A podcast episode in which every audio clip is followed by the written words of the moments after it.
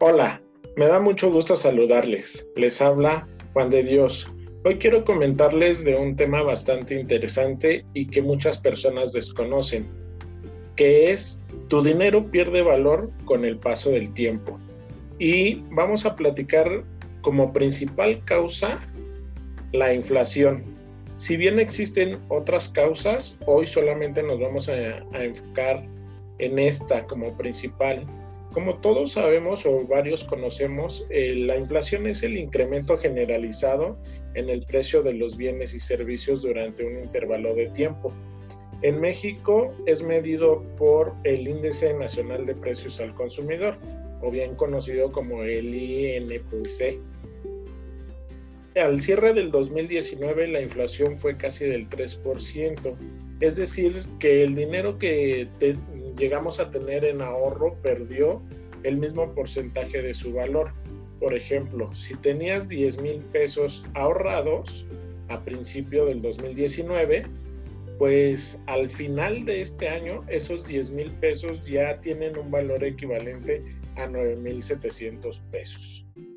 Esto lo que ocasiona es una disminución en el poder adquisitivo porque, por ejemplo, si te podías comprar, no sé, un aparato electrónico, una televisión o algo semejante de un costo de 10 mil pesos, pues al paso del año este aparato ya cuesta más.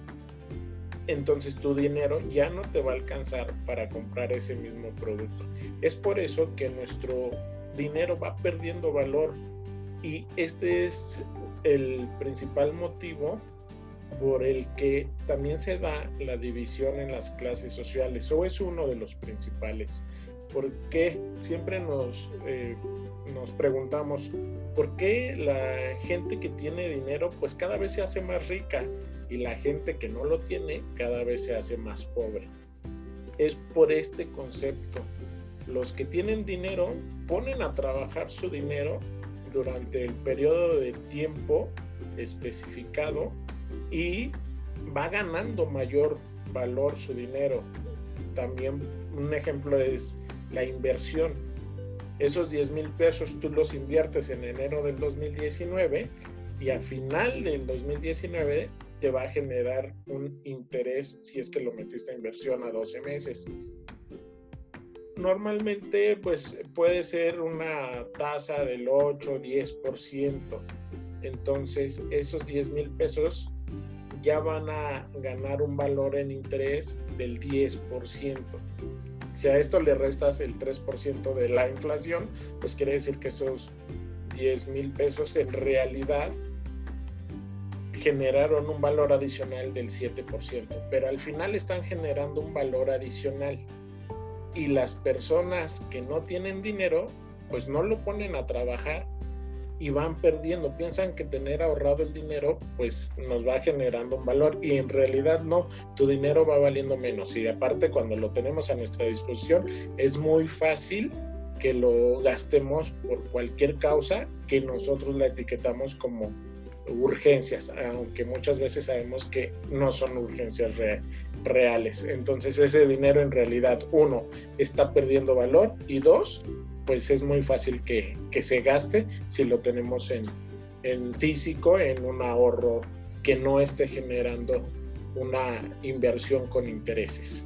Entonces, pues este es el principal motivo que yo hoy les quería eh, platicar para que conozcamos cómo es que funciona el valor del dinero y que esto se ve traducido en un poder de adquisición. Si ponemos a trabajar nuestro dinero para nosotros, vamos a ir elevando nuestro poder de adquisición con el paso del tiempo.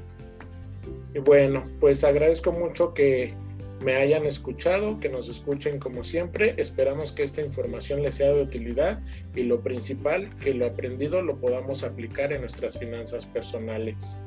No olviden visitar nuestra página de Coain que es www.coain.com, donde podrán encontrar información muy útil para el control de sus, de sus finanzas. De nuevo, bienvenidos a la libertad financiera. Hasta pronto.